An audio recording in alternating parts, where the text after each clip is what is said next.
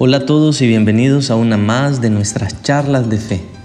Hoy vamos a hablar acerca del trabajo pastoral con los jóvenes y para eso le he pedido ayuda a un amigo mío. Él es encargado de los jóvenes en su parroquia. Se llama Jaime Álvarez. Hemos tenido una conversación sobre distintas temáticas que se presentan en esta pastoral. Verán que la conversación comienza en un punto avanzado porque los primeros minutos tuvimos problemas con la conexión de la llamada por internet pero espero que lo que van a escuchar les pueda ayudar en su labor pastoral. Comencemos.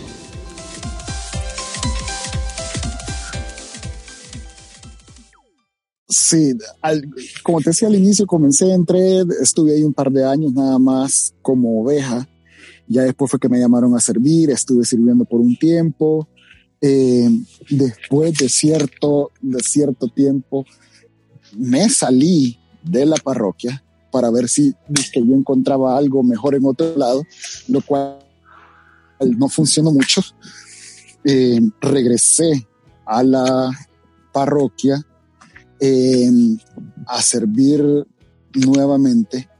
Em, y ya después con el tiempo, ya tengo cuánto, tengo cuatro años de estar como coordinador del Ministerio de, eh, del Ministerio de Jóvenes eh, y la verdad, como decís, he vivido todas las, no solo todas las etapas dentro del proceso de evangelización en la parroquia o del trabajo con jóvenes, sino también eh, viviendo ese, ese proceso yo mismo. Eh, y no solo dentro de la...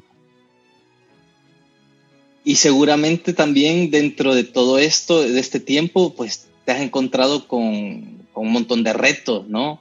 O sea, en el momento de, planificar, en el momento de, ver el proceso de trabajo con los jóvenes, se encuentra uno con, los retos de todos los días. No sé cuáles serán como, como esas cosas que ha sentido que, que han sido los retos que más los han puesto a prueba. Mira, la verdad es que desde el momento que decidís que vas a trabajar o que te llaman a trabajar con jóvenes, ya de ahí ya sabes que las cosas van a ser diferentes todos los días, todos los años, todos los retiros, todo va a ser diferente y todo va a ser cambiante. Porque es una, una etapa de la vida del ser humano en la que todo está cambiando, en la que todavía no sabes qué querés, en la que hoy querés ser doctor, mañana querés ser policía, pasado querés ser veterinario, o sea, todas las cosas están cambiando. Eh, y tu vida, eh, no solo en términos profesionales, en términos eh, familiares, tus relaciones están cambiando y esta relación con el Señor también está cambiando.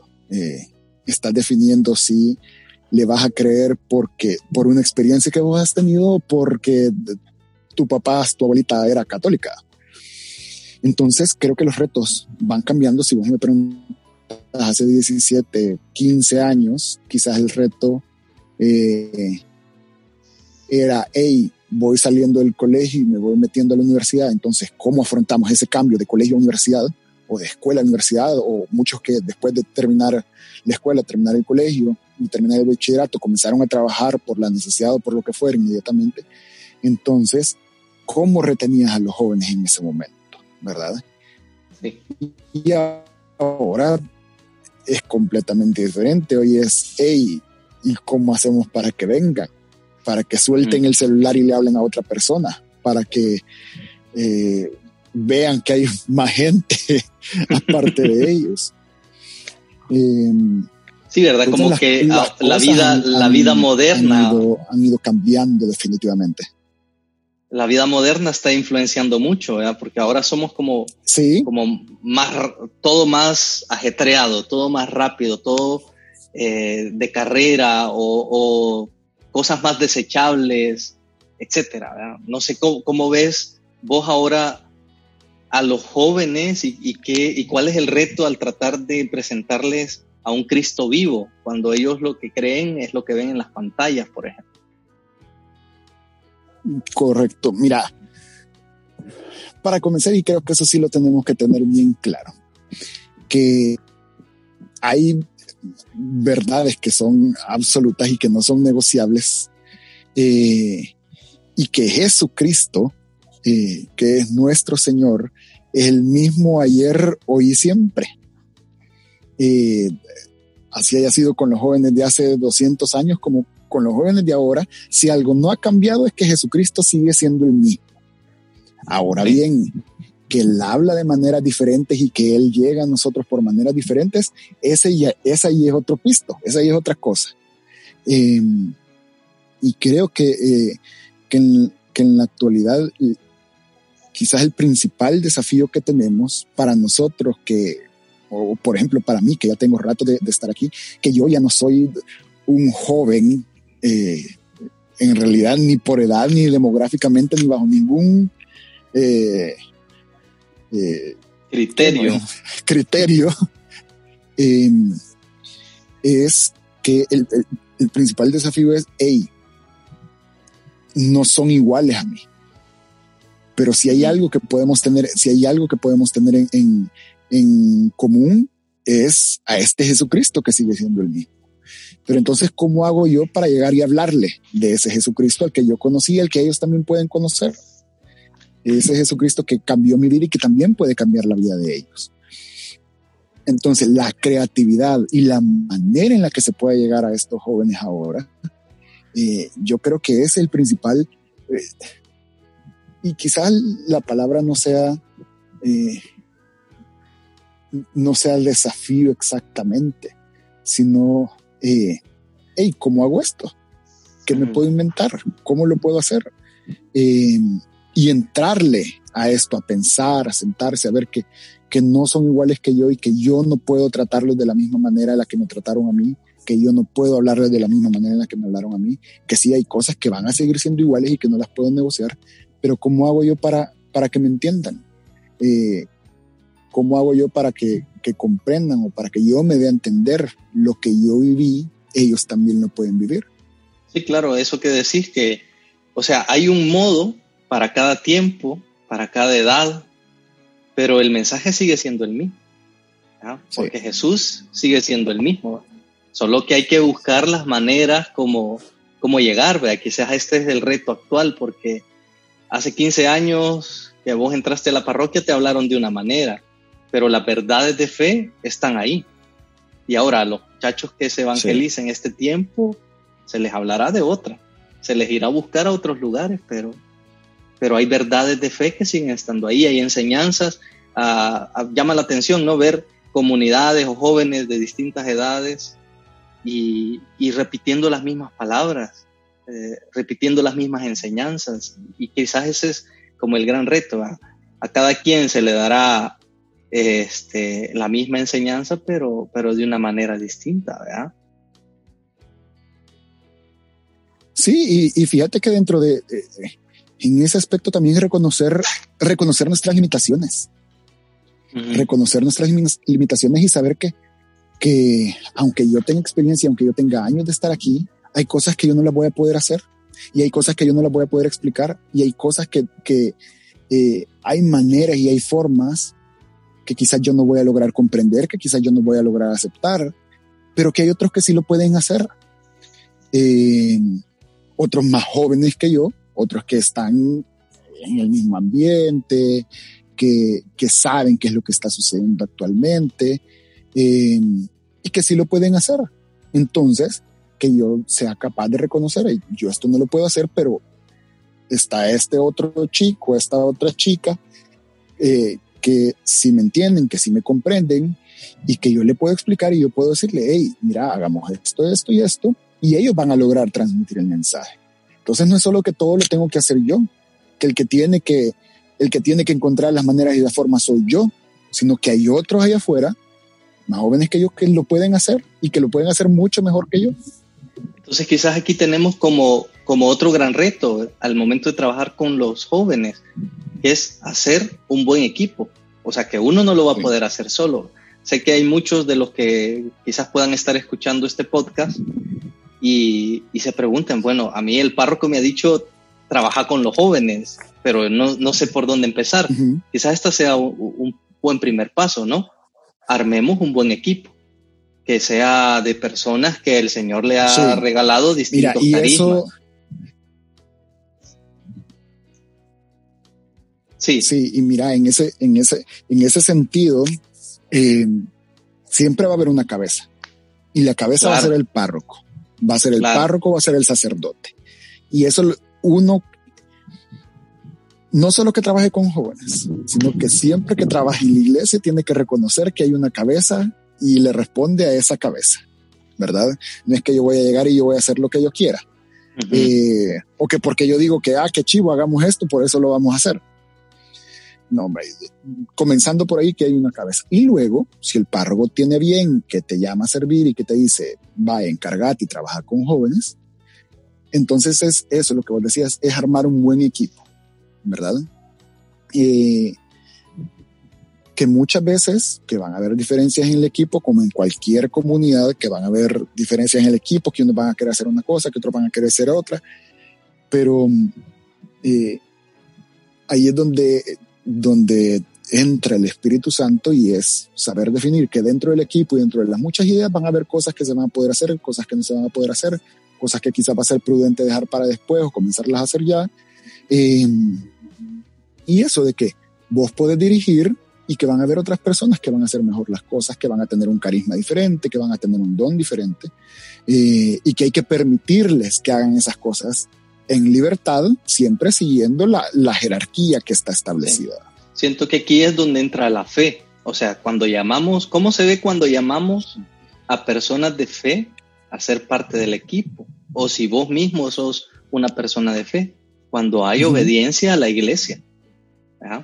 Cuando reconoces que está el, el, pastor, el párroco, el encargado, el obispo, el sacerdote, el, el, párroco, o si el párroco ha delegado al vicario, pero saber pues vivir según eh, la voz del pastor. Ya cuando uno se pone quizás rebelde, quiere ir por su propio lado, eh, quizás ahí ya no es signo de, de la fe. Puede ser, o sea, los sacerdotes tampoco es que seamos eh, ángeles, que nunca nos equivocamos o algo así, puede ser que hayan errores también. El saberlos aceptar y saber eh, vivirlos con fe también es parte de este trabajo. Correcto. Y mira, y, y, al final del día de todo eso se aprende. O sea, nadie, eh, ni si nosotros, digamos, si nosotros como jóvenes sentimos esa dificultad de poder eh, trabajar con jóvenes, solo imaginemos lo difícil que ha de ser también para nuestros pastores, para nuestros párrocos, para nuestros sacerdotes, para el vicario, entrar eh, en, esa dinámica con los jóvenes también. Sí, porque los habrá, que, los habrá que no hay sacerdotes tan jóvenes o sacerdotes tan afines a los jóvenes. Esto puede ser como otro tema, ¿no? Porque uno puede decir, eh, yo estoy con todas las ganas de trabajar, tengo mil proyectos, tengo las pilas bien puestas, pero está mi párroco que tiene 60 años, 70 años, no nos comprende, no sabe esto, nos o puede ser otro que nos involucra, no nos apoya, es indiferente, o puede ser el otro lado de, la tortilla, ¿verdad? Uno que está full metido ahí con nosotros, uno que, que sí se interesa, que él lleva las riendas, que, o sea, cómo actuar en cada caso. No sé si si a vos te ha tocado vivir uno o el otro o ambos casos. Pues mira, bendito sea Dios. el, el párroco que nosotros hemos tenido, o sea, desde el inicio, desde antes que yo llegara, él ya estaba metido completamente en el Ministerio de Jóvenes. Eh, y desde siempre todo lo que, se ha, eh, lo que se ha hecho ha pasado por su aprobación y por lo que él quiera hacer.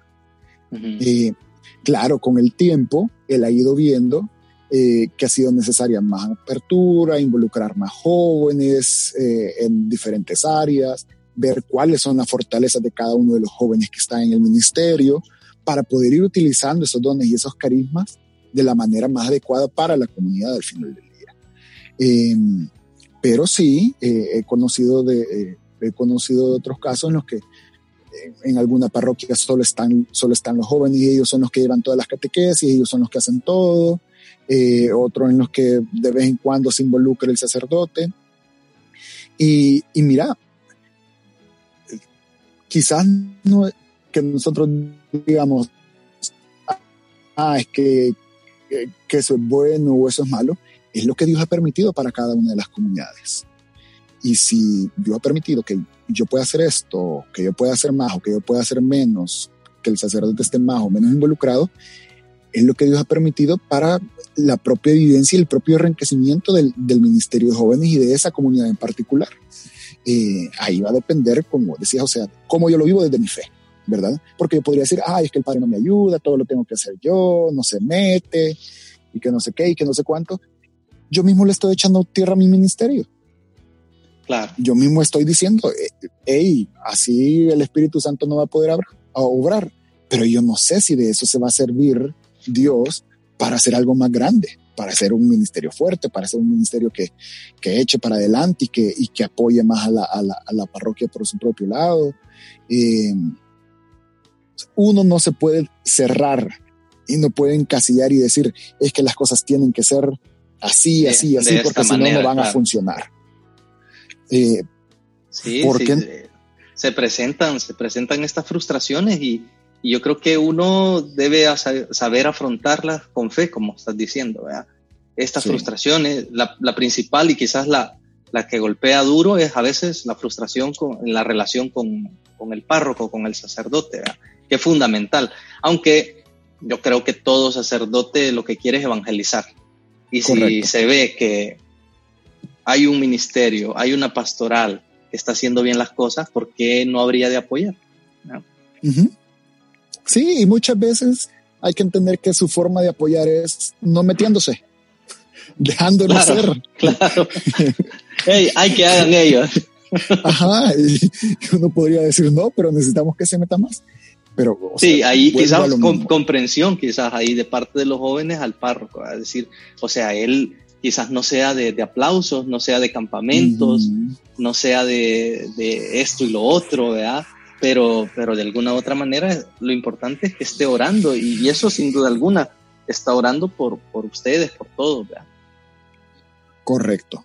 Bueno, y aparte de eh, eso, se presentan otras frustraciones también dentro de, del trabajo con los jóvenes. No sé eh, cuál consideras que sea como, como aquellas que, que, más frecuentemente pueden suceder.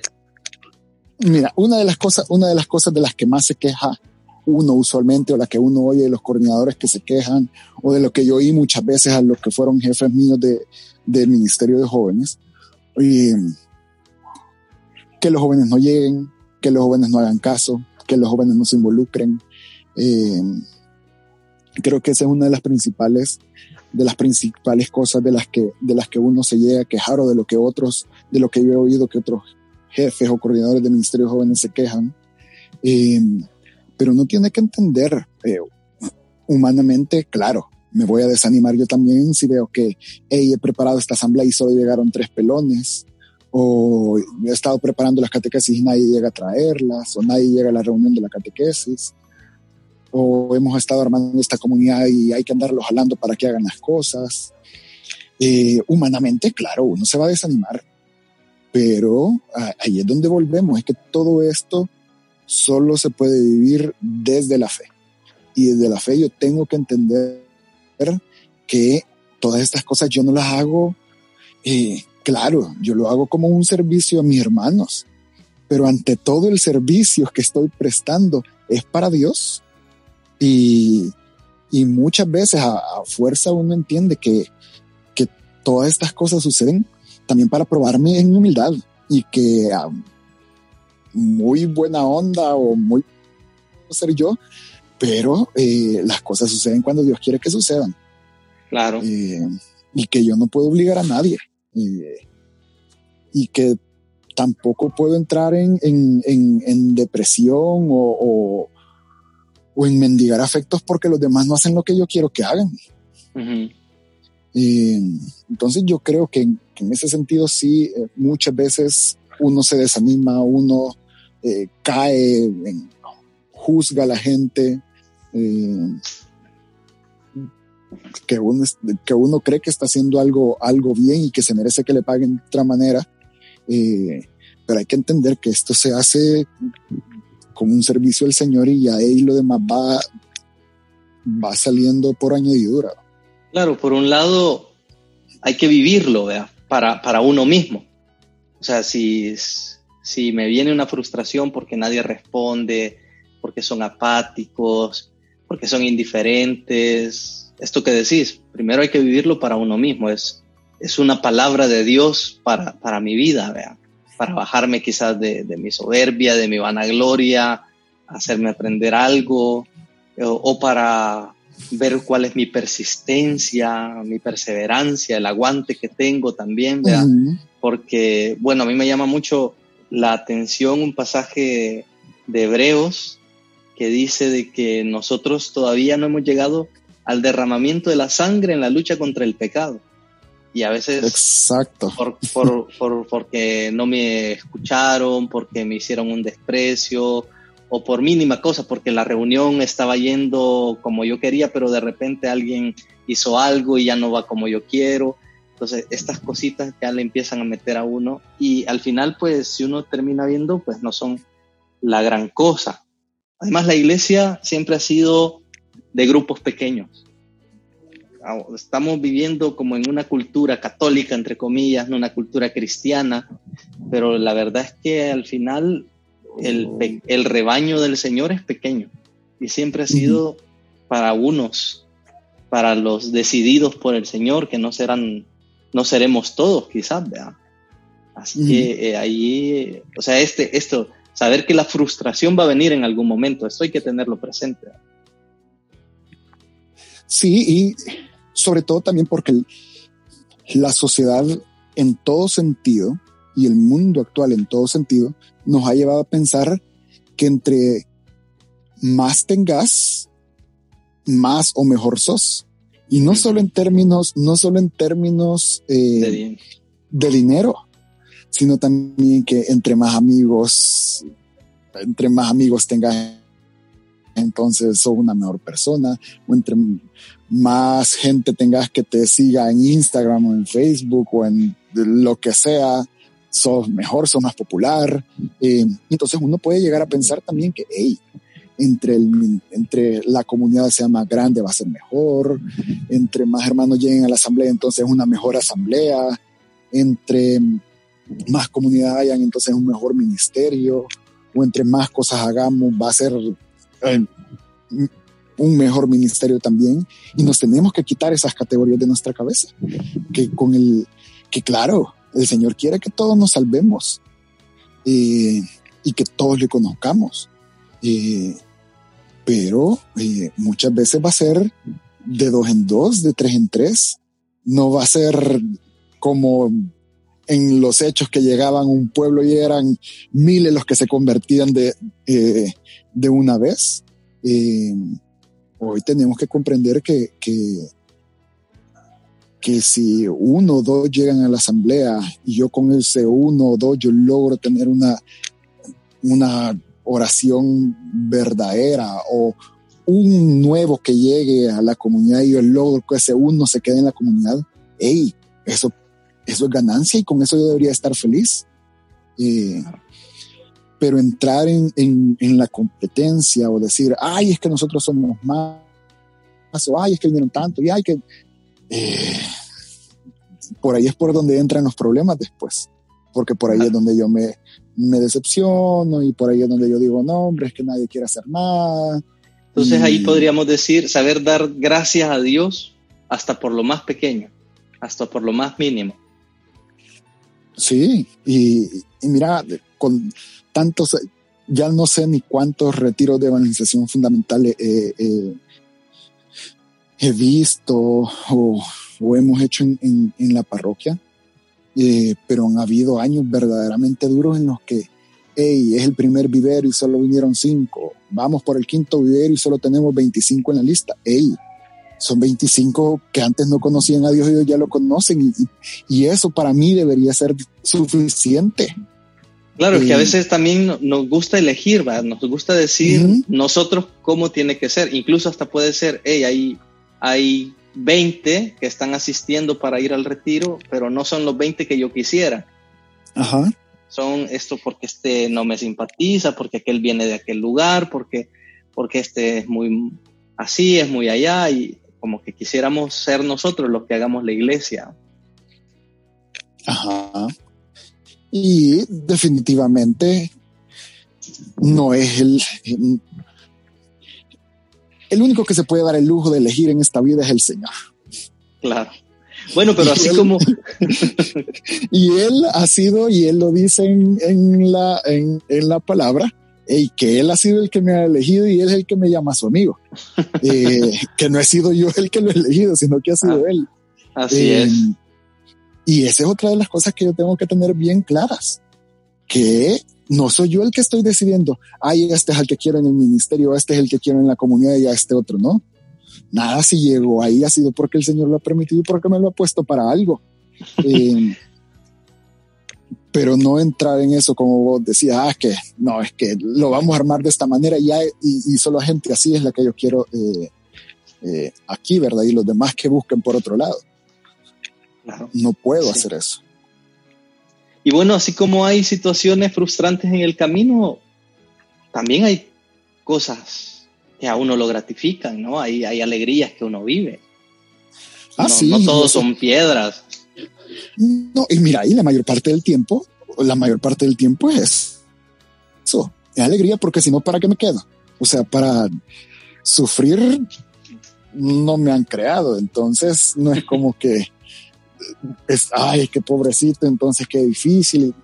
No, sí van a haber días que van a ser difíciles, van a haber situaciones que van a ser complicadas, pero la mayor parte del tiempo eh, esto es gratificante. Y el, yo usualmente en la, en la casa digo, vaya, trabajo de lunes a viernes y el sábado me paso a mi otro, a mi otro trabajo.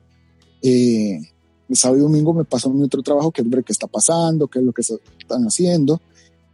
Eh, pero a mí, o sea, y te llena eso, te llena saber hey, que esta comunidad va, sigue adelante, que estos jóvenes están haciendo esto. O sea, y mira, y ya después, cuando pasa el tiempo, y vos y a mí me sucede que ya vi bichos hace, conocí gente hace 15 años, 10 años, y oírlos hablar en aquel entonces, que han permanecido perseverados, y oírlos hablar ahora, es como que uno se da cuenta, hey, en serio, el Señor obra y cuando uno deja que obre, hace las cosas maravillosas.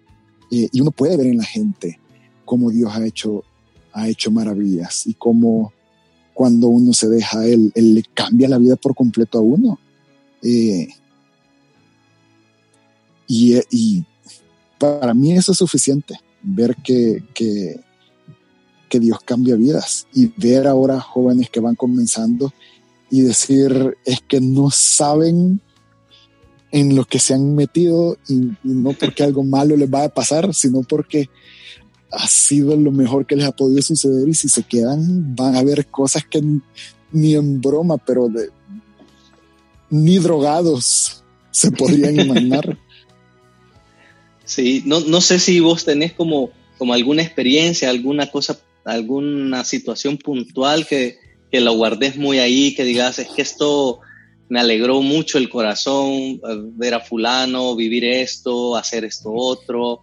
O sea, una alegría así como muy, muy concreta, ¿verdad? Que, que vos atesores y que cuando sentís aquellos momentos de bajón digas, no, no, no, esto me levanta otra vez, me da ánimos. Mira, fíjate que usualmente mm, me, usualmente me sucede, primero me sucede todas las semanas con mi comunidad porque cuando nos reunimos y vemos, o sea, cómo ha cambiado nuestras vidas, entonces vos decís, eso ya pasó y hoy estamos aquí. Y así como estamos viviendo esta situación ahorita, dentro de cinco años vos vas a decir, eso ya pasó y estamos aquí otra vez. Eh, pero me sucede también bastante con una comunidad que yo coordiné, eh, que ha sido la única comunidad que yo he coordinado en, en mis 17 años en la parroquia. Eh, que cuando yo los coordiné, yo iba saliendo de la universidad, iba saliendo de la universidad y ellos estaban en el colegio todavía, em, como en octavo grado, creo yo. Y entonces verlos a ellos, porque a ellos sí definitivamente los he visto, los he visto crecer eh, por 12, 13 años. Eh, entonces verlos ahora y, cuando me reúno con ellos, porque con ellos sí soy, o sea, te puedo decir que no solo lo siento, o sea, yo fui su coordinador eh, y no solo soy su amigo, sino que también siento que soy como su, o sea, que son hermanos míos también. Entonces cuando los veo y los oigo hablar y oigo su testimonio nuevamente, me, me da paz en cierto sentido pensar que de una manera u otra hice bien las cosas, que de una manera u otra eh, influí en, en, sus vidas y que Dios me permitió que lo hiciera, que Dios trabajó por, eh, eh, trabajó en mí para poder trabajar en ellos también. entonces cuando los veo eso, no sé, me da paz saber que, que algo bueno he hecho. Pero has apuntado algo bien importante, ¿no? Que es como, como la meta, que es aquello de decir, cuando yo trabajo con los jóvenes, estoy metido en ese ambiente, en, esa pastoral con los jóvenes, no solo, no solo quiero que sean amigos, sino que, que lleguen a ser hermanos. Y vos decís, hemos logrado llegar a ser hermanos. Y, y eso es como, como, como muy importante, ¿no? Es como la gran meta es el objetivo no solo de una pastoral con jóvenes, sino de la iglesia, poder llamar al otro mi hermano, eh, tener esos sentimientos, pero, pero eso, ¿cómo se logra en, en el trabajo con los jóvenes?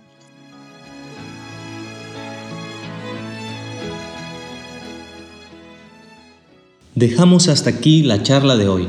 Puedes escuchar la segunda parte de la conversación la próxima semana en el siguiente episodio.